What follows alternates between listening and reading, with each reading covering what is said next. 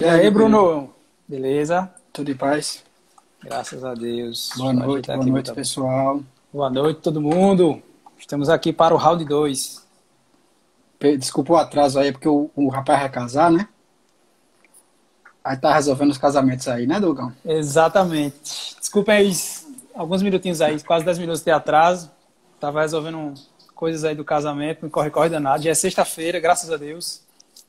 Graças a Deus. Aí eu acho que essa desculpa, essa desculpa acho que tá perdoada, né? Acredito que sim. pois eu bem, sou, hoje... Eu já sou casado Oi. e tenho três filhos, né? Já sabe muito bem, né, então, né? Com certeza. Começa, corre, corre. Já passou por tudo. Muito bom. Bom, então hoje, antes da gente iniciar né, com a nossa oração, só para avisar aí o pessoal que está entrando, é, hoje a gente vai então tratar exatamente do livro do Castelo Interior de Santa Teresa de Jesus. Tá? Hoje a gente vai fazer essa introdução geral, falar o que são essas moradas, por que esse livro é tão importante, é, qual a importância desse livro para a igreja né, e para toda, toda a questão da SES e da mística católica, né, que tem uma influência muito grande deste livro. E vamos falar sobre isso nessa live de hoje. Tá? Então, é uma live bem, bem importante. Vamos começar? Vamos rezar então para darmos início. Em nome do Pai, do Filho e do Espírito Santo. Amém. Amém. Meu Senhor e meu Deus, ilumina nossas faculdades, nosso pensamento, nosso falar, para que tudo que a gente tratar aqui, tudo que for dito, seja de acordo com o teu coração, de acordo com a tua vontade, de acordo com a amizade que tu tens para conosco. Intercede e envia teu Espírito para todos que vão acompanhar em casa, todos que vão assistir essa live depois ou através do YouTube, para que a gente possa ser mais amigo e aprender mais esse caminho do Carmelo de oração. Santa Teresa de Jesus, rogai por nós. Em nome do Pai, do Filho e do Espírito Santo. Amém. Amém. É, eu vi alguém comentando que estava sem som. Eu não sei, queria que vocês me confirmassem. Vocês estão ouvindo bem ou não estão? Tá com algum problema no som? Confirmem aí, por favor. Tu tá me escutando tranquilo, né, Bruno? Tô lhe escutando. Você tá me escutando também, né? Aham, uhum, beleza. beleza. Deixa eu ver o que, é que o pessoal fala. Só pra gente não. É, estão dizendo que tá ótimo, então acho que deve ser uma pessoa ou outra aí que algumas tá. pessoas, pessoa específica, né? É, às vezes quando, quando o celular tá no modo silencioso, aí ele fica com som baixinho mesmo. Tem que jogar pro modo normal. Beleza. Então, como eu tinha falado né, anteriormente, hoje a gente vai tratar desse livro chamado O Castelo Interior ou Moradas, tá? Livro de Santa Teresa de Ávila ou Santa Teresa de Jesus, né, a mesma pessoa, né? E uma santa que é realmente a doutora da oração da igreja, né? Hoje, o que Santa Teresa escreve sobre oração, a gente pode dizer que de certa forma hoje é o entendimento de oração para toda a igreja, né? A igreja como todo, bebeu realmente dos escritos da santa e, e, compreende o que é oração, compreende o que é fazer oração, compreende o que é essa oração de intimidade, graças aos seus escritos, graças ao que Santa Teresa escreveu, né? É, é, além de ser a obra-prima da, da santa, né, ela, ela escreve já na sua maturidade, não só é, intelectual, como espiritual, né? Ela tá, ela já, já alcançou a sétima morada, ela já venceu vários é, problemas que ela teve junto com a ordem, né, com relação uhum. à, perseguição que, o, que a reforma teve, né, é, é, lá no final da vida dela. E aí ela, ela, por obediência, né, porque ela realmente não queria escrever o livro, né, por obedi obediência ela, ela escreve e, a, e como tem aquela máxima, né, Deus não permite um mal sem tirar um bom de daí, né, sem tirar um bom desse mal. É, Deus permitiu a perseguição do Carmelo e que ela fosse é, escolhesse um, um, mosteiro né, para se retirar, permitiu que tudo isso acontecesse para que ela produzisse essa obra-prima da, da oração, que é o Castelo Interior, ou Moradas, né, o nome do livro. É, ela escreve com 62 anos, né, então ela já está ali com a idade já bem avançada, como tu estava falando, ela já já sofreu bastante, né, já estava com não, não só nessa questão dos sofrimentos que ela teve muito, mas também é, digamos assim, a Santa Teresa que escreve o Castelo Interior é uma Santa Teresa diferente que escreve, do, que, do que a mesma que escreveu o Livro da Vida, né, que é sua autobiografia, seu primeiro escrito, e depois o Caminho de Perfeição, que digamos assim são as três principais obras é, no sentido catequético, no sentido de, de, de, de ensinamento de, oração e tudo mais, né? Então, são essas três grandes obras de Santa Teresa: o livro da vida, sua autobiografia, o caminho de perfeição, onde ela vai mostrar às monjas, às suas irmãs, né, qual é o caminho, qual é essa vida da perfeição, utilizando a oração do Senhor, o Pai Nosso, como sendo a base disso, né? E esse terceiro livro, que é o último que ela vai escrever, né, o Castelo Interior, ou Moradas, mas que é, a gente consegue notar ali uma Santa Teresa muito mais experiente, alguém que já viveu muito, muito coisa, muita coisa ali no meio do caminho, né? Ela já estava ali com 15 anos que tinha fundado o primeiro mosteiro, né? Da reforma do, do, Carmelo, então ela já estava é, é, com uma certa com uma certa experiência não só espiritual, né? Como tu tinha comentado aí, de, de que ela ela atingiu, digamos assim, o que a, a gente chama morada, do... né? exato, as sétimas moradas, que é o que a gente chama, né, para algumas pessoas que talvez não tenham, não estejam acostumadas com, esse, com essa linguagem, né? Ela atingiu, digamos assim, o ápice da santidade. Né? A gente chama das sétimas moradas ou chama do matrimônio espiritual. Ou seja, houve um casamento entre a alma dela e a alma de Cristo. Eles se tornaram um só. Assim como em sexta-feira vai acontecer comigo, eu e a minha noiva seremos uma só carne, né? O matrimônio espiritual acontece isso, só que é, só que entre almas, né? Então a alma de Cristo e a alma do, do, do santo, né? Enfim, do, da pessoa torna-se uma coisa só. Né? E aí ela pode dizer, como São Paulo aos Gálatas 2,20, já não sou eu que vivo, é Cristo que vive em que mim. Vive em mim. Né? Então é realmente é... assim o, ápice da santidade que ela Falaram aqui chegar. que faltou o livro das fundações, mas ela já tinha começado a escrever os, os fundações, mas ela só vem terminar depois de, de, de, de, fazer o Morada, né? É, na verdade, eu, eu nem citei o Fundações aqui, Flávio que falou, né? Eu nem citei Foi. o Fundações aqui, Flávio, porque eu, tô, eu, eu, coloquei aqui como sendo os três principais livros com relação a, ao ensinamento de né? oração, de espiritualidade, né? Nas Fundações, claro que tem, é impossível ela não falar disso, né? Mas não, não se encaixa ali como sendo é, essa obra que é totalmente voltada para esse viés. Né? Mas, sim, Fundações soma-se a, a esses três, essas três obras para formar grande, o grande conjunto né, das grandes obras de Santa Teresa. O Livro da Vida, Caminho de Perfeição, As Fundações e o Castelo Interior. São esses quatro principais livros. Né? É, só uma coisa interessante, né, quando a gente fala assim da, da, da maturidade, vou usar essa expressão, acho que fica legal, da maturidade espiritual que Santa Teresa foi adquirindo, né? que ela, ela já estava tendo tantas experiências é, místicas que esse livro do Castelo Interior, ele, ela, ela vai escrever esse livro muitas vezes, muitas das páginas que ela escreve, ela escreve após receber a comunhão na missa, dada por São João da Cruz, né?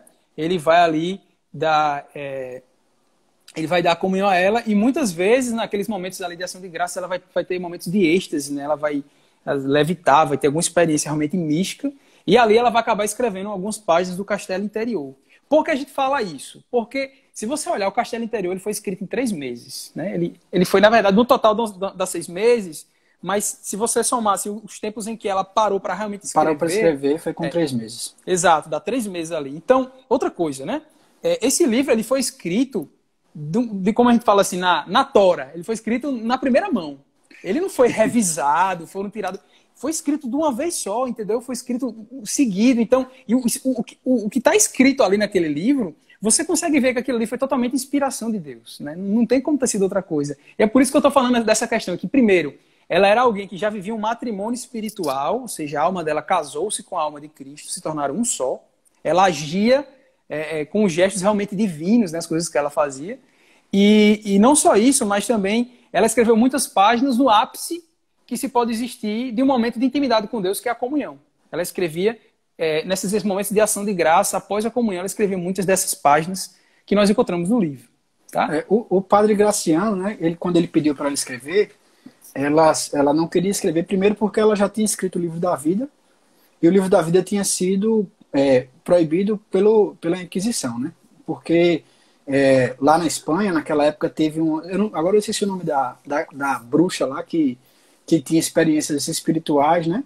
E ela acha, acreditavam que ela era uma grande mística e na verdade ela tinha era um pacto com o demônio. Então Isso. todo todo o, o, a Espanha naquela época ela, ela era meio ressabiada com experiências místicas. E como o livro da vida é uma autobiografia, é, ele, ele foi censurado por causa da, da, da, da personalidade dela nas experiências místicas. Enquanto na, nos, nos Moradas, ela escreve sempre falando que é uma experiência de uma terceira pessoa, mas sendo a experiência dela, né?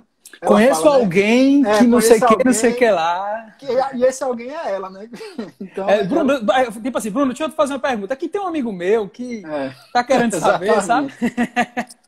Então ela Mas, e, e, ela só, tem só muitas... uma ressalva assim, né? Às vezes o povo vai dizer, eita, Santa Teresa tá mentindo, não sei o que. Não, isso aqui pra gente ver, isso aqui é, o, é Santa Teresa ela era tão humilde, né? Que isso aqui a gente consegue ver uma extrema humildade dela. Ela não queria dizer, não queria mostrar que ela era aquela alma que estava tendo aquelas experiências místicas, que estava tendo aquela intimidade, que evoluiu tanto no caminho da santidade. Então ela queria tirar a glória, o foco de si. Então fica, acaba usando esse, esse modo assim de, de, de, de, não, não se vangloriar, não ser vaidosa a algum ponto. Isso é muito bonito, né?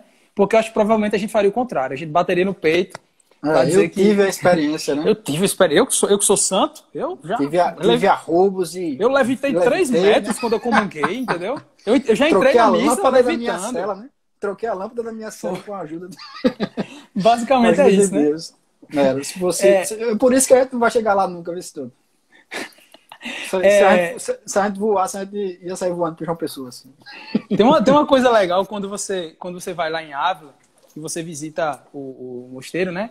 É, tem, uma, tem a cela onde, onde Santa Teresa e São João da Cruz ficavam conversando, né? E aí, o locutório, né? Desculpa, a cela não, o locutório, locutório. eles ficavam conversando, né?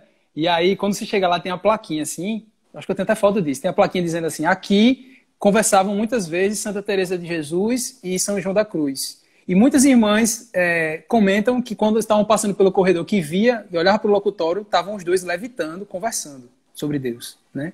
Então, o amor é tão grande que o êxtase acontecia, porque muitas vezes quando a gente vê êxtase né, dos santos, os santos que tiveram esses, esses, essas experiências né, místicas, o êxtase às vezes você perde os sentidos, né, e acontece alguma coisa do tipo. E lá eles estavam conversando normalmente e levitando, nem perceberam, assim, porque eles eram inflamados do amor de Deus, assim, completamente, né? Um negócio muito bonito de ver. Mas enfim, só um parêntese aí. É. É, e aí, é muito Foi... interessante que, que quando o padre, quando tá, tu estava comentando do padre Graciano, é o padre Graciano. Né? Ele, ele vai pedir para ela escrever, né? Ele vai fazer um. Vai dizer, ó, oh, Tereza, é, complete a sua obra espiritual, né? E aí ela vai dizer, rapaz, deixa, eu, deixa eu pensar melhor aqui, né? Bom, eu já escrevi o livro da vida, né? O livro da vida que teve todo aquele problema com a Inquisição, né? E aí, ó, no livro da vida eu expus tudo que eu vivi, a história da minha vida. Né? A, história, a história da minha alma, aqui, fazendo uma paráfrase com Santa Teresinha. A história da minha alma ali, completamente, nua e crua.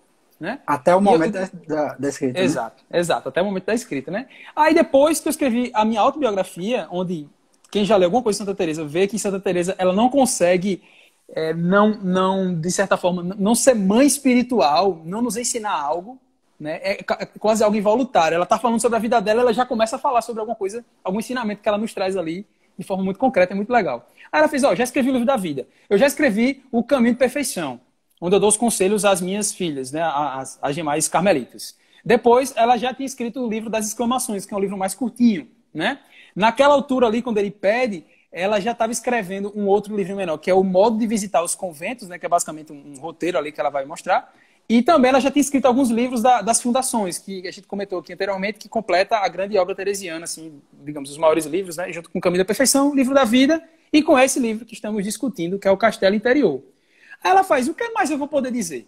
Eu falei tudo já, eu contei da minha vida, eu, eu, eu disse para as irmãs qual era a via, o caminho que deve ser percorrido para se tornar santa, para se tornar perfeita, né? Eu já falei aqui sobre as fundações que eu fiz, sobre como deve ser a vida carmelitana, sobre. É, é, eu escrevi poesias, né? Que tá lá nas exclamações, poesias bonitas dela. Eu escrevi tudo, eu vou escrever mais o quê? Acabou. Não, não tenho mais nada para falar, né? Aí é quando o confessor dela não vai fazer um pedido, como o padre Graciano fez, mas ele Exatamente. vai mandar, dar uma ordem. Uma Tereza, ordem. escreva. Escreva, escreva sobre quem, o que você, sobre essa experiência que você tem hoje essa experiência com Deus que você tem hoje, né? E aí é bonito a gente ver aqui que por obediência Teresa vai fazer isso, né? Por obediência. Por, por obediência vai... e, e Deus a recompensa com aquela visão, a famosa visão, né? Do, Sim. De uma alma em estado de graça, né? E quando ela por obediência, porque se você pensar que ela, a grande santa, Santa Teresa de Jesus, doutora da igreja, né? Ela muitas vezes se coloca como é, uma mulher fraca, né? Uma mulher que não tem que não tem forças. Que é ruim fra... e fraca, né? Sou ruim, eu e fraca. sou ruim e fraca. Uma fundadora de Carmelos, uma reformadora de uma ordem, né? Uma, uma conhecida do, do rei da Espanha. Ela, ela conversa com o Núncio, com o rei da Espanha, e muitas vezes ela se coloca né, como, como fraca, ela por, por obediência, por obediência se põe a escrever e como a gente sabe, né, Deus, Deus ele, ele muitas vezes ele dá recompensa por quando a gente é, se contraria, né, quando a gente contraria nossa própria vontade e obedece à vontade do superior e assim ela tem a, a famosa visão, né, do, do castelo interior, que é aquele globo de cristal, né, ou de diamante, né, ela fala cristal ou diamante, uhum. onde no centro, né, está a fornalha, a luz da fornalha, que é Deus habitante dentro de nossa alma.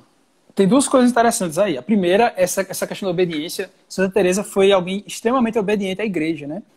É, né, tanto que no seu leito de morte ela diz morro como filha da igreja, filha da igreja. Né, que é, inclusive é o segundo volume do Quero Ver a Deus, né, que depois se Exatamente. um só, né, ele, ele, usa essa expressão, Exatamente. Frei Maria Eugênia, né? É, então ela é alguém que foi sempre extremamente obediente à igreja, por mais que, sei lá, às vezes os homens da igreja estivessem cometendo atos que ela não concordasse, mas ainda assim ela se submetia, né? Aqui eu lembro muito de Padre Pio Petretinas, você vê a perseguição que aquele homem sofreu por parte de bispos e tudo mais, e a paciência que ele sofre tudo quando é privado de rezar missa, privado de confessar, né?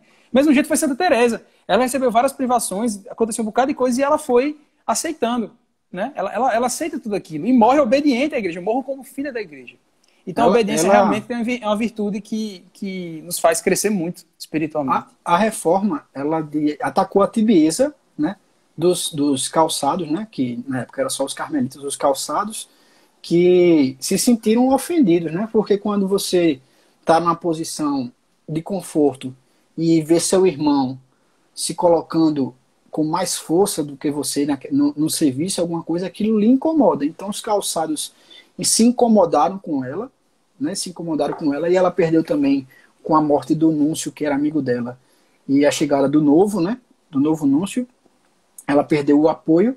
Então a ordem ela foi, foi atacada por aqueles homens que estavam insatisfeitos com a forma que Teresa estava reformando. Tanto é que eles prenderam São João da Cruz, né, e, e, e mandaram é, Santa Teresa escolher um, um Santa Teresa de Jesus escolher um mosteiro para se retirar.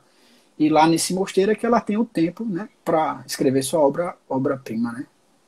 É, ela sofreu muita perseguição, se você vê pela parte da, da própria ordem, né? Claro que isso aqui é uma coisa muito antiga, né? Talvez quem não, quem não tem conhecimento, assim, não tá caindo de paraquedas aqui nas lives, né? Hoje em dia não existe essa uma rixa ou algo do tipo com entre, entre as duas ordens, são ordens irmãs, né? A gente diz que são ordens irmãs porque elas vêm do mesmo ramo, né? Da ordem carmelita, lá da origem, lá de Santa Elias e tal, tudo mais, que enfim, se a gente começar a falar sobre isso aqui já é outra live, né? Vou começar a falar é. de Santa Elisa, né?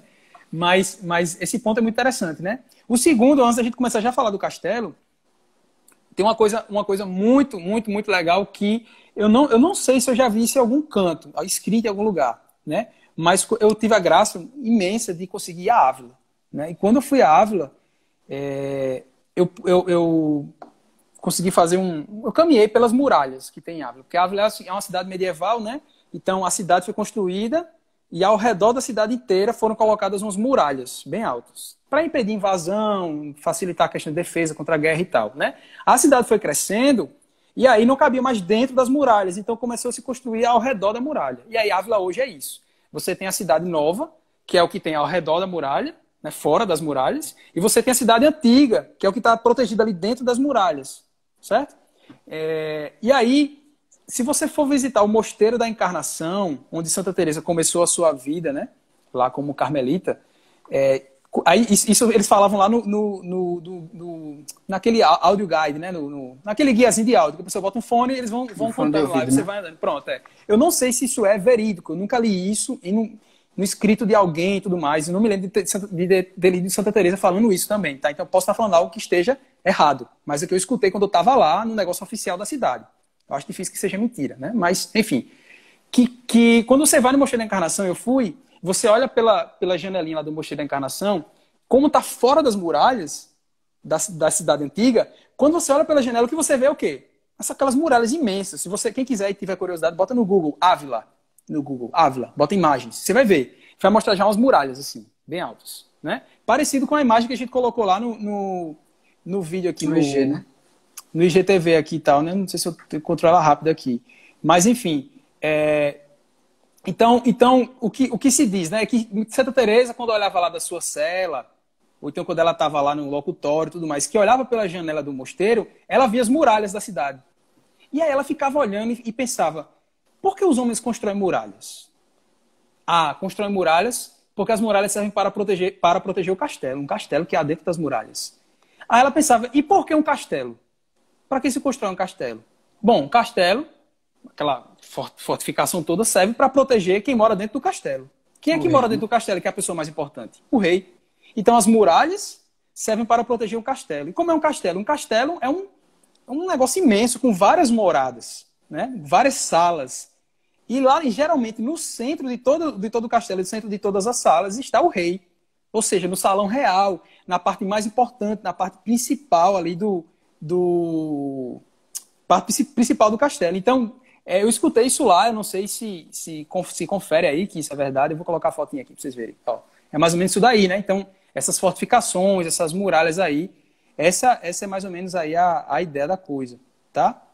É, e aí, e aí vejam só, eu vou deixar assim rapidinho só para a gente, quando a gente vai explicar as moradas, aí talvez ajude a explicar essa questão do, dos ciclos, né? É, e aí, então, quando Santa Teresa ela olhava da janela, ela via o castelo, ela via as muralhas e ela começava a pensar: a nossa alma é um castelo que serve para guardar e proteger o rei que mora no centro desse castelo. Né? Então, eu escutei isso lá, repito, posso estar falando algo que talvez não não exi, não seja verídico, mas eu escutei isso lá em Ávila, né? Que Santa Teresa daí também tirou a inspiração de, de imaginar essa questão do castelo e tudo mais. Foi daí, da, da janela lá da, da sua cela, ela olhava e via, né? Não só disso, agora vem a parte que está escrito no livro, né? No Castelo Interior, lá no começo da introdução, que ela também tirou a referência lá do, do, do, Evangelho, quando Jesus vai dizer que na casa do meu pai tem muitas moradas. Muitas moradas. Ou seja, na casa do meu pai, né? Deus habita na alma do homem. Está lá em Gênesis 1, 26. Farei o homem, fa, façamos o homem a nossa imagem e semelhança. Né? Então Deus vem habitar na alma do homem. Se Deus mora na alma do homem, a alma do homem é a casa do pai. Então, se a casa do pai tem muitas moradas, a alma do homem, que é a casa do pai, tem também muitas moradas. Então ela meio que uniu tudo e deu muito certo com a experiência interior que ela, que ela diz ter tido. Né? Ela disse que viu, teve uma visão de uma alma justa. Né? O que é uma alma justa? Alma, Lembrando, justo alma... é isso. Quando a gente vê justo, a gente sempre lembra de santo, né? Justiça é santidade na Sagrada Escritura. Então ela teve uma visão de uma alma justa, de uma alma santa, em estado de graça. E aqui a gente já vai compreendendo que é a própria alma dela. Né? E aí ela, ela vai ver a alma, ver esse caminho que a alma faz, ver como é a estrutura da alma, como é que se caminha de fora da alma para o mais íntimo da alma, que é a salão real, onde o rei habita. E eu falei demais, tua vez. E é não, e ela também alcança, ela, como ela consegue alcançar o salão real, né? Ela ela percorreu todas dela, as moradas, ela no caso. Consegue ela percorrer o castelo inteiro. O castelo inteiro. Ela não, não olhou nada por fora, né? não, não fez nenhuma suposição, ela percorreu o castelo inteiro. Então, tanto é que quando ela termina o livro, ela se, ela se dá muito satisfeita pela obra que escreveu, né? Ela Fica está feliz. bastante satisfeita porque realmente ela vê a, a, a, inspiração divina em suas palavras, né? E Exato. também existe um, um, um paralelismo com o que São João da Cruz fala, né? Que quando ela fala que dentro no centro do castelo, né, está o rei que é um, a fornalha né, acesa, iluminando o castelo por inteiro. São João da Cruz também usa muito essa, essa imagem do fogo e da gente como a madeira, né? Ele, ele, usa, ele usa a imagem da, da, da transformação do, da gente, da união espiritual, né? Que é o matrimônio espiritual que a gente falou aqui no começo. Ele usa essa imagem como o, a lenha colocada dentro do fogo que é exatamente isso. Quanto mais próximo você vai chegando, né, quanto, quantas mais moradas você vai avançando, você chega ao, ao centro e, e, e se aproxima e no fim das contas vai vai estar tá lá junto com o fogo, com, com, com o rei, vai, vai sentar com ele, se ele assim o permitir também, né? porque como a gente falou até na live passada, né, a partir da quarta morada só os prediletos, né, que a Santa fala dessa forma, só os prediletos e, entram lá na, na, na sétima morada. Né? A partir da quarta, e, e, e, somente os grandes santos mesmo, os, os santos escolhidos, conseguem chegar lá na via unitiva, na sétima morada. Tem uma imagem muito legal, que é uma história conhecida por todo mundo, que é a história do bonequinho de sal, né? que parece muito com isso que tu tá falando né, de São João da Cruz, que tem a ver também com, com a questão das moradas, né? O bonequinho de sal, ele, ele se sente atraído pelo mar, e aí, porque já veja a sacada, né? Porque o mar é água salgada, não existe sal no mar. Então ele veio do mar, né? E aí o bonequinho de sal, ele, ele quer entrar no mar, mas quando ele coloca a perninha, a perna dele começa a se dissolver, né? E aí ele quer muito entrar no mar, mas para entrar no mar ele, ele vai se desfazendo do que ele é. E aí, no fim das contas, ele acaba se entregando, né? E ele, ele vai se dissolver por inteiro e ninguém vai mais, mais, vai mais saber dizer o que é boneco e o que é mar. Eles viram coisa só. Então, mais ou menos por aí, acho que é uma imagem que ajuda a gente a entender esse caminho de santidade, o que é você Porque... vai se desfazendo e, e, Deus vai assumindo o lugar. Lembrando que, como você é um boneco de sal, ou seja, você, o que, a sua essência é o que está no mar, Deus. A sua essência é o próprio Deus. Então, você se desfaz daquilo que você é para você assumir, digamos assim, uma, uma, uma realidade muito maior, né? Como eu, como eu falei lá no, no na palestra que eu dei do Congresso lá de São João da Cruz, né? Aquela, aquela frase que ele repete na, sobre a comunhão. O céu é meu, a terra é minha, os anjos, os santos, os pecadores, a Virgem Maria, tudo é meu, porque Cristo é meu e tudo para mim. Né? Então, quando, quando você é, atinge esse ápice da santidade, da união com Deus, e você e ele ser um só, você tem tudo. Você não é mais um bonequinho, você é o mar. Né? Isso é muito bonito. E, assim, como o São João da Cruz fala naquela, na, nessa, nessa imagem da madeira, a madeira entra, perde a seiva, ou seja, ela perde o que a enchia, que não era dela, né? Perde, é, começa a ficar preta e escura, porque a madeira está se queimando, tá se, ela está se aproximando do fogo. Depois ela começa a pegar fogo, e por último você não consegue mais distinguir a madeira do fogo. Né? Agora é tudo vira fogueira. uma coisa só. Exatamente, vira é tudo fogueira. E, e assim, é uma coisa que é, é bom a gente pensar, Deus nunca ele vai virar a gente. Ele nunca vai ser a nossa imagem e semelhança. Esse não é Deus. Ele não vai chegar e vai ser seu Deus particular, uhum. vai, ser, vai, vai, ter a cara de Douglas ou a cara de Bruno. Ele, nós, se chegarmos lá, teremos a cara de Deus. É diferente. Né? Não é o contrário, como tem muita gente que, que pensa isso, né? Que Deus é exatamente aquilo que você é e que ele vai ter a sua cara, no fim das contas. Enquanto todos os santos, eles vivem o contrário. Eles vivem a transformação em Deus. Então, quando você vê um santo, quando você vê um santo, você vê Deus. Né? Isso. Você, você consegue ver a imagem de Deus. E é, aí a santa, ela se prende muito mais nas moradas é, superiores, né? Porque a partir da quarta, porque tem poucos tratados é, de qualquer de qualquer santo até aquela época, de qualquer de qualquer parte da igreja que tratava da vida mística é, após a, a as quartas moradas, né? E como Sérgio falou na, na live passada, o povo era muito mais santo naquela época, né? O povo naturalmente ele já ele já estava ali na, na, segunda, terceira morada. E hoje em dia o povo naturalmente não está nem na primeira morada aqui, pelo menos aqui no Brasil, é menos gente um. Acredita, né? Infelizmente, né? tá na tá menos todo um. mundo tá todo mundo fora do, do infelizmente do, do paredão, né? Da muralha, tá todo mundo fora. Então a gente quer resgatar né, essa, essa vida aí e trazer todo mundo para dentro da, do castelo. Pelo menos entrar né, primeiro nas Exato. primeiras moradas. Exato. E é, se você pensar né, que, que ela, a Santa fala né, que o, o, a luz vem descendo, ou seja, aquela luz que é a graça santificante, que isso a gente já vai é, pensar vai falar na, na, próxima, na próxima live, que é, que é a presença, a presença real, isso aí já, para não adiantar, né, vou falar, ainda falar sexta-feira, mas a graça santificante, ela é, ela vem descendo e ela para na, na, na, na, no, na muralha, né? Por que ela para? Porque você se colocou fora. Não é porque Deus não quer, não quer lhe dar a graça, Ele quer e quer muito que você receba a luz da fornalha. Mas se você se colocou fora por vontade própria, ele, por ter lhe dado o livre-arbítrio, ele não vai. É, a luz não chega a você. Foi você que se colocou fora daquela morada, da, da, da, da muralha. Santo Agostinho fala isso, né? O Deus que te criou sem ti não pode te salvar sem ti.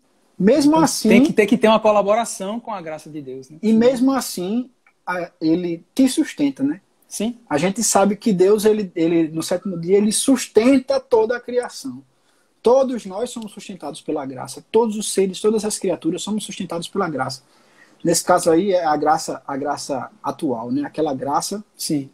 Que, que é o suficiente, a graça suficiente de você alcançar a de, de tentar se converter, de você superar algumas tentações. Então, mesmo fora do castelo, Deus te ama de uma forma tão misericordiosa e tão é, grande que ele ainda te sustenta com aquela graça atual suficiente, a graça suficiente para que você tenha forças de, de, de, encontrar a conversão e entrar no castelo. Né? Por mais que o pecado lhe amarre, por mais que o demônio lhe segure, por mais que você tenha se jogado dentro da lama, tenha de, esteja dentro do buraco, né? lá, Isso. Como, como a Santa fala, né? que, que, você, que a pessoa continua entrando cheia de, de, de criaturas peçonhentas e, e cobras e lagartos e, e, aranhas, ela entra e ela continua sendo pecado, mesmo nas primeiras moradas. Sim. Por mais que você esteja lá dentro e preso, esquecido, você é capaz de Deus lhe dar aquela graça suficiente de encontrar as forças para chegar lá, né? E, e, e, e como a, a, Santa fala, né? Como é, o Camelo prega, quanto mais você rezar, mais forças ele vai te dar, mais graça ele vai te dar e dá força para te ajudar a converter. Isso está no Evangelho de hoje, né? A chuva cai sobre os bons e sobre os maus, cai cai para todos, né? Então Deus Deus quer salvar todos. Essa é a razão de existir de qualquer pessoa, mas ele não pode nos salvar sem o nosso esforço, sem a gente querer, né? Então tem, tem que existir, tem que existir essa, esse passo dado por nós, né? É uma é... vontade ativa. Você tem que fazer a, o ato de fé, é querer querer entrar na muralha. Tem que ser. Ele vai lhe dar as forças, né? Ele vai, ele, ele vai, ele quer que você entre, mas você tem que fazer seu, seu ato de fé e ter a força, a, a vontade de, de, de, pegar essa graça e entrar com, e entrar com ela na primeira uhum. morada. É, então, então, resumindo aqui o que a gente estava falando do, das, da, do castelo interior das moradas, né? Bom, a santa vai dizer que vendo uma alma em estado de graça, né? Ela vai ver ali um castelo de diamante, né? Como se fosse um castelo circular, parecido com o que está aí na foto, tá? Na foto aqui do lado. É, só que de diamante, né? Aqui não, não tá parecendo que é de diamante, né? E por que a ideia de diamante? Porque ela, ela diz que uma luz está sendo emitida do centro desse diamante, desse castelo, que é o salão real. Né? E essa luz ela vai se expandindo do centro para as partes mais exteriores do castelo. E aí a luz ela vai chegar na quantidade diferente em cada, cada morada dessa daí, cada pedaço, cada sala do castelo. Né? Quando você as, pensa as né, que, é um, que, que, é um, diamante, né? Você sabe que o diamante ele, ele, distribui, distribui, a luz em várias cores. Isso. Então ela não só chega de, de, de maneiras diferentes, como ela chega em cores diferentes nas moradas. Né? Uhum. Ela chega de formas diferentes. Sim.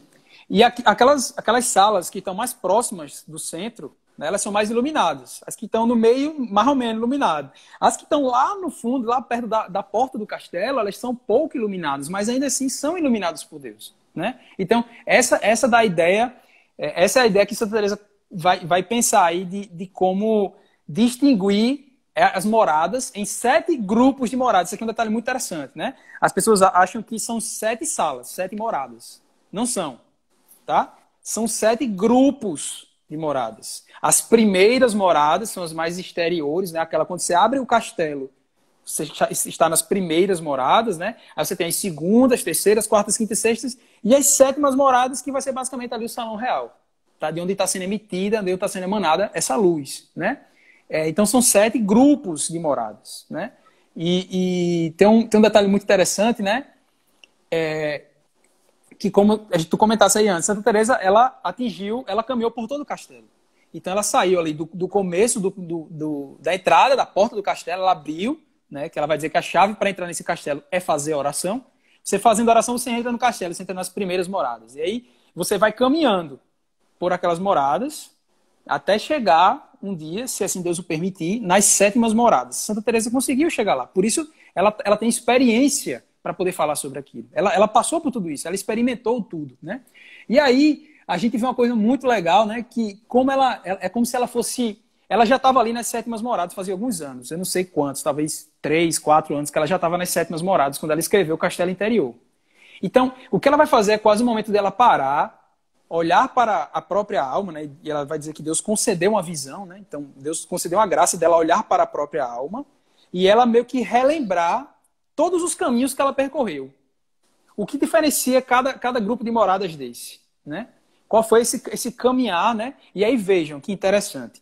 O caminhar pelas moradas, a gente imagina um negócio subindo, né? Isso aqui não, aqui para Teresa não vai ser. Essa ideia de subida vai ser uma ideia mais de São João da Cruz, a subida do Monte Carmelo. Subida do Monte né? Carmelo. Onde você está subindo a cruz, e aí você passa por. É, é, e existe a luz ali, né? Que aí São, São João da Cruz trabalha sempre com esses, esses, essas coisas opostas, né? A luz e a noite escura e tal. Então, São João da Cruz ele trabalha de uma subida no caminho da santidade. Santa Teresa ela trabalha de, de uma entrada em si, né? Porque veja também outro detalhe importante um livro que influenciou muito Santa Teresa foi, foi As Confissões de Santo Agostinho. Né? Não é tanto que o, o, livro da vida de Santa Teresa é quase uma confissão de Santo Agostinho, só que é a confissão é. de Santa Teresa. Porque ela usa quase a mesma ideia, só que Santo Agostinho ele, ele tem todo o, o digamos assim, o, o é, a base intelectual, filosófica para conseguir organizar quase em compêndio ali. Então ele, ele vai organizando tudo de forma muito muito bem distinta. Santa Teresa não, ela vai misturando a experiência dela com ensinamentos e tal. Então, é, é a ideia de Santo Agostinho de que ele, Deus é mais íntimo de mim do que eu mesmo, né? Interior íntimo meu, ele é mais íntimo de mim do que eu mesmo. Deus, Deus, ele ele tá tão profundo em mim que nem eu consigo chegar tão profundo, né? Ele é muito é. mais íntimo de mim do que eu mesmo, né? Então ele vai dizer: tarde te amei, beleza, tão antiga e tão nova, tal. Eis que te procurava fora e tu estavas dentro. Eu tenho certeza absoluta que isso aqui foi uma influência muito grande para Santa Teresa de, de olhar Deus dentro de si. E onde, onde está difícil, Deus dentro de mim? Difícil encontrar um santo que não tenha sido influenciado por Santo Agostinho, né? Também, né? Cara, é. O cara é o, é, é o sustentáculo da, da, teologia da igreja. Dele, Com certeza. Depois, depois dele, né? É Paulo, depois ele, depois aí você pode botar um bocado, mas ele é o sustentáculo geral aí dos grandes santos. Tanto é que a própria Santa Teresinha, né, do Menino Jesus da Sagrada Face, ela, ela é devota também de Santo Agostinho, né? Ela fala, ela fala como ele é um grande santo e que comparado a ele, ela nada mais é do que uma graminha, né? Porque, na verdade, o que há um, é um, um, crescimento orgânico né, na teologia, no entendimento da mística e tudo mais, né? Que é o, um pouco do que Bento XVI vai falar naquela ideia da hermenêutica da continuidade, né? As coisas não, não, não há ruptura na igreja, né? Por exemplo, essa é, é a ideia que, que veio a ideia sensacional do Concílio Vaticano II lá na principalmente na Lumen Gentium, né, no capítulo 5 onde vai falar da vocação universal. Todos são chamados à perfeição. Todo batizado é chamado a ser santo. Todo batizado é chamado a ser perfeito. Todo, todo batizado é chamado a ser generoso com Deus, a dar além do obrigatório, a dar além e por dos isso, mandamentos. E por isso né? tem tantas moradas. Porque Exato. Uma morada que é habitada por uma, uma freira carmelita que vive uma vida contemplativa na, sei lá, na quarta ou quinta morada, ela também pode ser a, a, a, é, habitada por um pai de família que vive uma, uma vida ativa dentro da sociedade, como ela pode também ser habitada ao lado, ter outra morada ao lado, onde mora um celibatário, e outra onde mora um padre, e outra onde mora uma mãe de família, e outra onde mora uma avó que, que rezou a vida toda pelos filhos. Então, por isso que são tantas moradas, né? São tantas é, fases de moradas, né? A, as primeiras moradas, as segundas moradas, as terceiras moradas. Teve aqueles que, que tiveram uma vida santa, que nunca pecaram mortalmente, teve aqueles que se converteram e, e deixaram de pecar mortalmente, teve aqueles que só se convertem no final da vida. Então, existem muitas formas de chegar, mas todos são. É, é, existe uma vocação universal pela santidade, né? para todos os cristãos. Todos os Exato. da igreja são convidados a serem santos. Exato. Então, assim, não houve uma ruptura. O Concílio Vaticano II trouxe uma ruptura com a igreja, como algumas pessoas vão falar por aí. Isso é balela, né? Porque o crescimento é orgânico na igreja. Então, há um, há um crescimento que já vinha, há um estopim ali no Concílio Vaticano II, por exemplo, quando trata aqui dessa questão da vocação universal, né? Não só, são, não só os frades, os, os padres, os religiosos e os celibatários são chamados à perfeição. Todos são chamados à perfeição, né? Então, do mesmo modo, eu tenho certeza que Santo Agostinho ele falou o quê? Deus habita dentro de nós. Né? Eu te procurava fora e tu estavas dentro. Aí Santa Teresa já dá um plus ali, né? não só ele habita dentro, mas ele habita dentro de, da nossa alma, que é um castelo. Ele é o rei, o dono do castelo. Né? Ele é o dono da nossa alma, tá? Então, então tem, a, tem que ter essa, a gente tem que ter esse, essa ideia de que há esse crescimento orgânico aí, né? É, então, então vejam que o crescimento aqui no, na, na santidade para Santa Teresa vai ser um crescimento para dentro de si, dentro de si, entrar na sua alma. É, e é uma, cada uma vez coisa mais importante da gente frisar é que a, a Santa Santa Teresa de Jesus ela escrevia para as irmãs né? A gente, a gente quando, quando fala, né, a gente fala da, da, esse tratado, esse grande tratado de oração dela, que é o Castelo Interior, né? Ela escreveu para as irmãs de dela, para, para no caso as filhas dela, né? Como ela foi priora de, de, de tantos mosteiros, né? Ela, ela, ela fala para elas, então, ela trata muito mais é, das coisas para, para as freiras que vivem naquele estado, mas é, a gente pode pegar aquilo e adaptar para o, a sua forma de vida atual, a sua forma, o seu chamado universal, né, a sua forma é, particular. É, e, então, assim, quando você vê essa, essa. Vou usar uma expressão aqui bem informal, tá, galera? Essa sacada, né? Que Santa Teresa teve, assim, realmente uma inspiração divina para entender e olhar a alma como sendo esse castelo, com essas várias moradas, como vocês estão vendo aí na imagem. E você vai, vai crescendo nessas moradas, você vai cada vez adentrando para, indo para o centro do castelo, né? Toda essa ideia que Santa Teresa teve, que é sensacional, por isso que esta é sua obra-prima, aqui está resumido realmente assim, o pensamento teresiano, podemos dizer assim, a espiritualidade teresiana, né? É, a gente vê que isso é possível, por quê? Né? Que aí, isso aqui está no livro lá do, do Quero Ver a Deus, do Frei Maria Eugênio, que eu nunca, nunca, achei sensacional quando eu li né, o, o, entendimento que ele vai ter. Olha só, é, com a transverberação de Santa Teresa, né, que ali o seu coração é perfurado de amor por Deus, e depois quando ela atinge o matrimônio espiritual, veja só o que acontece. Ela atinge o matrimônio espiritual, então ela se torna a alma dela é a esposa de Cristo. Né? Cristo é o dono das almas, é o pai das almas. Então, o Frei vai dizer que quando, quando Santa Teresa de Jesus ela atinge é, esse ápice da santidade, tendo esse matrimônio espiritual, ela se torna também, assim como Cristo, ela se torna, assim como seu esposo, Cristo, mãe das almas.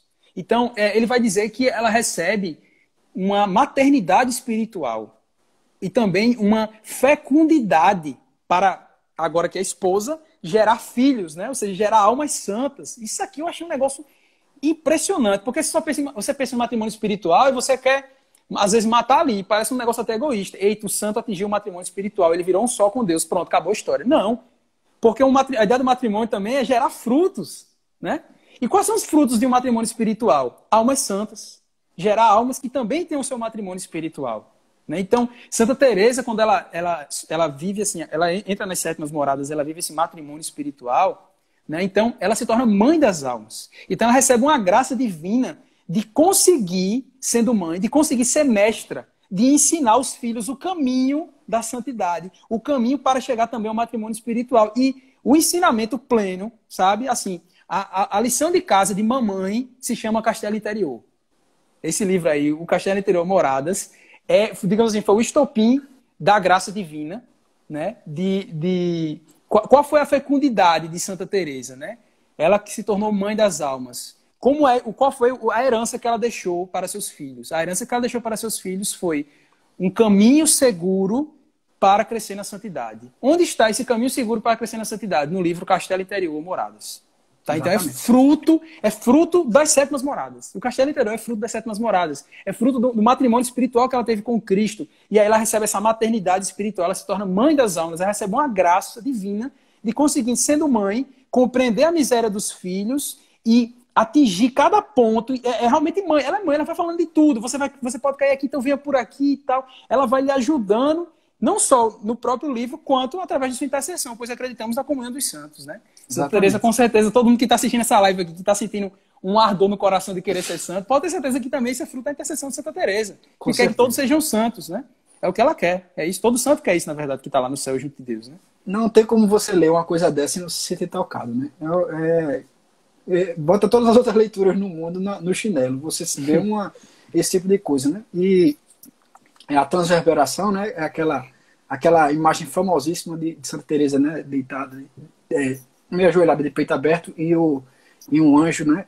Perfurando o seu coração com uma lança, né? E, e ela não sente dor, ela sente o, o amor, o ardor de Deus.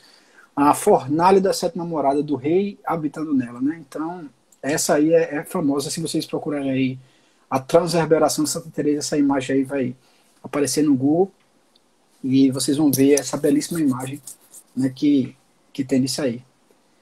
E Bom, eu acho que a gente mais ou menos atingiu tudo, né, que tinha pensado para é. hoje, né? Tem, tem uma frase aqui que é sobre essa questão da, do matrimônio espiritual. Eu vou ler ela aqui e a gente faz algum encerramento, abre para dúvidas aí, para o pessoal perguntar alguma coisa. É, o Frei Maria Eugênio vai dizer o seguinte sobre essa questão que eu estava falando aqui da maternidade espiritual. Ele vai dizer: Foi sem dúvida iluminado e sustentado por uma abundante luz mística, que o gênio de Santa Teresa escreveu Castelo Interior, esse livro que estamos discutindo aqui. é sob a influência de sua dupla graça de esposa de Cristo e de mãe das almas, dupla graça, esposa de Cristo. E por ser esposa de Cristo, mãe das almas, né? Foi, foi por conta, por influência dessa dupla graça, que ela deu à literatura cristã uma das suas obras-primas, entre os tratados de espiritualidade, a mais elevada, assim cremos, a melhor ordenada e a mais completa que possui. Né? A gente vai discutir aqui, Bruno, mais para frente, sobre é, a questão assim, de como se pode dividir as moradas na, nas três vias da santidade, as três idades espirituais e tal. Tentar, tentar ali unir com outras coisas que outros santos já falaram, né? Mas é o que, é. é o, que, é o, que o Beato aqui está dizendo, o Beato Frei Maria Eugênio, né? Ninguém escreveu esse crescimento espiritual, esse crescimento na santidade, essa compreensão de, de como você, de, de, como é sua alma e de como e, e, cada vez entrando mais nela para atingir o espírito, né, o centro da alma de Deus ali habita. Ninguém escreveu tão bem quanto Santa Teresa. E existe Ninguém... um, um empiricismo, né, que quer dizer, ela prova as, o que acontece Isso. nas moradas. Por que, que ela prova? Porque ela viveu o que acontece nas moradas. É diferente se a gente falar aqui de uma maneira é, é, se, por exemplo, se, se, eu for falar aqui da quinta, da sexta, da sétima morada, eu vou falar de uma maneira estudiosa. Foi o que eu estudei sobre aquele Exato. assunto. Eu não vivi aquilo, mas a santa ela viveu cada passo das moradas. Ela viveu, ela, exper ela experienciou, ela teve aquela experiência na vida dela, né? A Santa Madre ela teve isso. Então é, ela ela fala de uma maneira praticamente empírica. Ela, ela consegue provar, ela mostrar por A mais B o que acontece. Por quê? Porque ela teve aquilo, ela, sobre, ela passou por aquilo. Né? E quando ela passou por aquilo, ela escreveu sobre aquilo. Né? O Espírito Santo não só permitiu Isso. que ela passasse por aquilo, como permitiu que ela escrevesse sobre aquilo. Então, é, ela escreve sobre coisas que ninguém havia escrito antes. Porque é uma experiência não só dela, mas é, ela também ela tinha as freiras do Carmelo Reformado junto com ela, que leram o caminho da perfeição, que avançaram nas moradas né, mesmo sem ter as moradas ainda sido escritas, elas avançaram. Então, além de tudo, ela ainda tinha as experiências das irmãs, de São João da Cruz, do seu confessor, do seu diretor espiritual. Ela tem várias experiências diferentes para assimilar e unir tudo naquelas moradas. Né? Então, ela tem tudo isso para colocar no, no seu livro. Então, é um tratado, assim, para nós carmelitas, é um tratado perfeito, mas o, o mais bem, o melhor tratado de oração que foi escrito até hoje, né? E, e você olha assim, algumas pessoas acabam desistindo aí de, de ler o, o Castelo Interior porque acha a linguagem difícil, mas quem disse que é fácil explicar as coisas que acontecem na alma de alguém? Não é fácil, né? Então, não, não só essa ideia da ordenação que ela fez, dessa ideia das sete moradas, do que ela construiu, de ter falado a partir da própria experiência, não só isso tudo, mas ela conseguiu pôr em palavras algo que é plenamente espiritual. Né? Essa, é, essa é uma das maiores dificuldades que eu penso aqui que Santa Teresa conseguiu fazer, né? Que, inclusive o Frei, Frei o, no livro, né, o, o Frei Maria Eugênia, ele vai dizer que que Teresa agora com 62 anos, quando vai escrever já nas sétimas moradas, vai escrever o livro, ela já sabe, ela usa expressões melhores, ela consegue explicar melhor algumas coisas, né? Então, ela vai conseguindo, é, digamos assim, de, descrever melhor, explicar melhor coisas da alma que talvez não ficaram tão claras antes. Por isso que esse livro é obra-prima. Ela está ela tá bem experiente. Foi uma, uma graça, ela escreveu isso aí em três meses, tá? Sem revisão, numa primeira, ela, primeira ela escrita. escrevendo, né? Saiu escrevendo e não corrige. Foi. É, é, tipo, ela abriu, e... ela, ela, abriu o Word aqui, começou a escrever, fechar um é. ela abria, escrevia, peraí, terminei, toma. Não passou por, por revisão, por nada. Então, assim, é um, é um, negócio divino. É um presente de Deus. O Castelo Interior é um presente de Deus. Tereza foi esse canal que, que Deus mandou pra gente. Foi isso que aconteceu. Tá? Exatamente. É, vamos abrir aqui abrir para dúvidas, né? A gente tem acho Mas uns, antes, uns antes eu queria fazer aquele, aquele desafio que a gente que a gente Tá, começou. vai lá, fala aí. É, eu queria chamar todo mundo, né? Quem, é, quem ainda não estiver ou, ou, quem ainda estiver fora do castelo, queria convidar todos a entrarem no castelo. Né? Como é que você vai entrar no castelo? É simples, né? Para entrar no castelo você tem que estar em estado de graça e para estar em estado de graça a igreja nos ensina que é estar sem pecado mortal. Então, a gente vai lançar esse desafio aqui para entrar na, primeiro, na, na primeira morada, né? Para entrar no, na, no castelo, na, passar pela muralha e começar a receber a graça santificante, que é você se confessar. Né? Se você puder, obviamente a gente está vivendo aí ainda a flexibilização da, da, na pandemia. Aqui na Paraíba a gente vai, vai aqui em João Pessoa, no caso, a gente vai começar a ter as missas de maneira presencial e o retorno dos sacramentos esse final de semana. E aí eu não sei, aí vai depender, obviamente, de como está na, na sua cidade, como está com sua diocese, e aí fica, fica ao encargo né, de cada um. Quem, quem ainda não, quem não tiver é, acesso à confissão, que procure fazer uma, um, uma, um arrependimento verdadeiro, né, a contrição do coração perfeita, e para tentar ficar de estado de graça e assim entrar na primeira morada, entrar no castelo né, começar a estar ali no comecinho da, da caminhada. Se você puder se confessar, se confesse, faça uma confissão verdadeira, entregue, mostre todas as suas falhas, seus pecados ao seu confessor. Se você não tiver acesso a um confessor, se você tiver no local onde, onde ou você tiver algum problema de saúde que não possa, faça uma contrição de verdade dos seus, dos seus pecados, das suas falhas, peça perdão a Deus. Vamos entrar na primeira morada, que daqui a uns 10 dias a gente vai lançar o segunda morada, né? Vamos, a gente vai tentar fazer o desafio, vamos entrar na segunda morada. Beleza? Quem, não, quem não tiver mesmo, quem não tiver mesmo condição de, de, se confessar por conta dessas dificuldades aí, né? Faça um exame de consciência bem feito, né? Anote esses pecados aí. E uma dica muito boa, né, que a própria Santa Teresa fazia muito, né, que era meditar a paixão de Cristo. Então, olhe para os seus pecados e medita a paixão de Cristo, reze, lá, reze os mistérios dolorosos, o texto da misericórdia, né? E, e olhe para Cristo e olhe para os seus pecados. Isso vai ajudar muito a você ir gerando essa contrição, esse arrependimento é, no seu coração. E assim que possível, busque o sacramento, que é o mais busque o sacramento. É. É Vamos lá. Os, os grandes presentes. Dúvidas, dúvidas, coloquem nos comentários ou nas caixinhas de pergunta. É, eu vi aqui que falaram a respeito. Foi o livro que despertou a vocação de Edith Stein, Santa Teresa Benedita da Cruz. Bom, que eu saiba, na verdade, foi o livro da vida, né? Que ela, ela é, leu é o livro da vida. É, quando ela leu o livro da vida, ela disse: Encontrei a verdade. Né? E aí ela é outra frase bonita de, de, da santa que ela vai dizer que é, todo aquele que busca a verdade busca a Deus mesmo sem sabê-lo. Né? Então todo aquele que está buscando a verdade, no fim das contas, está buscando a Deus. Né? E ela vai dizer que a verdade para ela ali que abriu os olhos dela foi realmente o livro da vida, a autobiografia de Santa Teresa d'Ávila. Quem mais aqui? Outra pessoa aqui embaixo falou: há algum relato de seculares, ordem terceira, que chegaram à morada superior às quartas moradas? Bom, isso existem, existem algumas pessoas da, da OCDS, né? Não necessariamente da OCDS, mas existem leigos aí, pessoas que estão.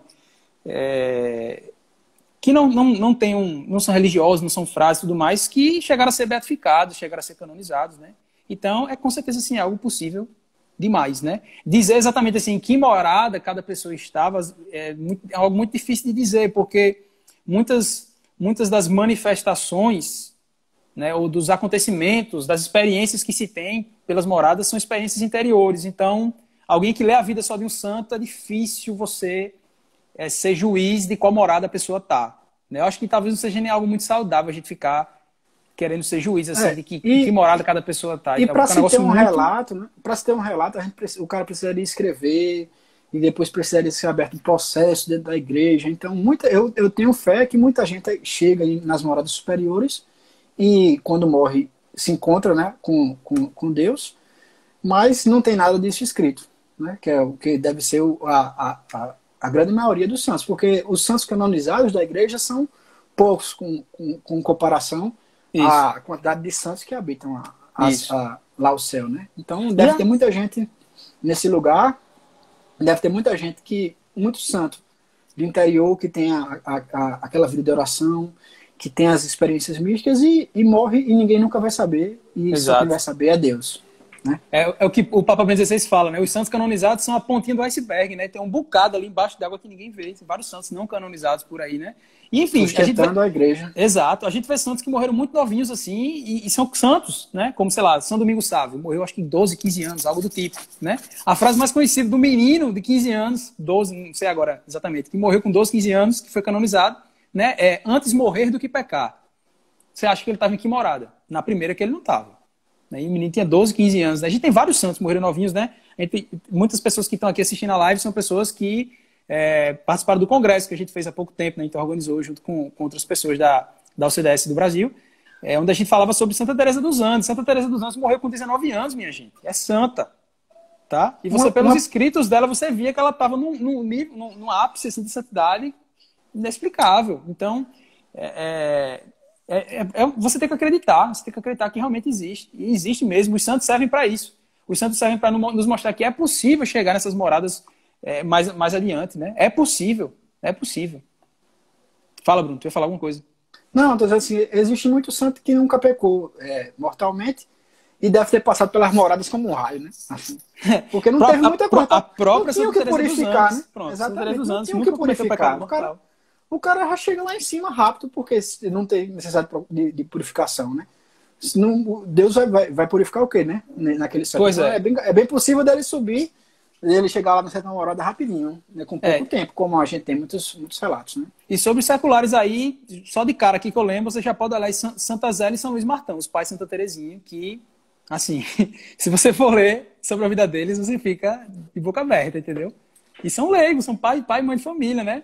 É, e a principal herança que eles deixaram foi aí. Basicamente, a gente aí tem quantas, quantas carmelitas e freiras, né? Do, do fruto ali do, dela, né? daquele né? matrimônio. Pois é. é. Perguntaram aqui. Eu gostaria de saber como vocês vivem em suas orações, como vocês rezam, como vocês ouviram falar a primeira vez a vida dos santos. Ixi, essa pergunta é longa, né? Como nós rezamos, você pode procurar no Google aí os estatutos da Exatamente. OCDS. Tá? Lá tem dizendo como deve eu, ser a vida de oração. Eu vou fazer o seguinte, eu vou colocar o estatuto no grupo do Zap aí, da, do pessoal. Né? Quem não tiver, quem, quem não tiver no, no, no grupo do WhatsApp, eu, é, tem um link que eu acho que foi disponibilizado no, no Zap do, do Congresso, mas eu vou, vou, vou colocar no, no Instagram para quem quiser ter acesso aí, eu vou, vou, jogar lá o material que é a Constituição, que ela, ela é bem, ela é bem, ah, os estatutos no caso, né, que é, ela, ela diz exatamente como é que deve viver o carmelita, o carmelita secular, né, as orações que a gente faz, a liturgia das horas, né, o, a, a comunhão diária que a gente deve procurar, né, tá lá, vocês leem depois e qualquer coisa vocês podem até tirar dúvida com, com a gente se precisar. É, Helder colocou aqui a frase bem 16, que eu tava, disse mais ou menos aqui, né, que há santos que só Deus conhece o nome. Ó, o Pedro está é dizendo que tá, tá na bio do Instagram o link do, do, do WhatsApp, eu acho. Não é isso? É, do grupo, do grupo do WhatsApp é, que ainda não tá. Olha a bio, a bio da gente aqui do, do, do, da OCDS aqui da Pequena Via, que tá lá o linkzinho para você entrar no grupo. É, e o quanto... OCDS quer dizer Ordem é, do, do Carmelo Descalço Secular, né? Que é, é, o OCD, quando você lê OCD, né? É, é Ordem Carmelita Descalça e o secular, o S no final é secular, quer dizer que é, a gente não é nem nem monja, nem frei, né? A gente é. Exato. Somos pessoas da, do mundo da sociedade normal. É, uma pessoa está falando aqui da questão do Carlos Acutis. Pronto, tá aí um ótimo exemplo. O menino morreu super novo. É, ele nasceu. Para ter ideia, vamos lá. Como é que você faz para ver que você está muito atrasado na vida espiritual? Eu vou dizer para vocês. Eu olho, por exemplo, ao Carlos Acutis, né? Vai ser beatificado aí dia 10 de outubro. Carlos Acutis nasceu, galera, no mesmo ano que eu, 1991. O menino com 15 anos era um santo. Eu tô com 28 e tô lascado, entendeu? Então, então é, é, é para ver que é possível. Né? É possível ser santo. Tá aí, menino de 15 anos. É possível ser santo. Vai ser beatificado rapaz. Nasceu mesmo ano que eu. Tá? É um santo dos nossos dias aqui. Né? Então, é possível. É possível ser santo. Tá? Com certeza, há pessoas que avançam aí pelas moradas, né? Eu conheci já pessoas na minha vida que eu tenho certeza que pessoas que estavam bem levadas aí, na, na bem, bem encaminhadas aí, né? Nas moradas. A gente, conheceu, a gente conheceu uma lá no Carmelo, né? Pois é, lá no Carmelo. Tem algumas, né? Tem algumas pessoas aí. Tem algumas, é verdade. Com certeza que já, já andaram uma, bastante. Tem uma que a gente tem certeza, né, Edu? Exato. É, o povo está falando aqui mais algumas coisas e é isso aí. Faltando 50 segundos, vamos, vamos encerrar então. É, obrigado Lembre do desafio aqui. aí, pessoal. Vamos tentar, vamos, vamos buscar a confissão, vamos, vamos ver se fazer a contrição do, e assim que puder se confessar, para gente, quem não tiver ainda, entrar aí no, no na muralha e, e, adentrar o castelo. Exato. Vamos então rezar essa Ave Maria para entregarmos as nossas vidas, né, nosso caminhar por esse castelo, que a Virgem Maria seja a nossa guia em todo esse passo a passo que faremos. Ave Maria, cheia de graça, o Senhor é convosco. Bendita sois vós entre as mulheres, bendito é o fruto do vosso ventre, Jesus. Santa Maria, Mãe de Deus, rogai por nós, pecadores, agora e na hora de nossa morte. Amém. Em nome do Pai, do Filho e do Espírito Santo. Amém. Pessoal, Boa Deus noite. abençoe. Até sexta-feira, se Deus quiser. Tchau. Você vai casar, aquela safada.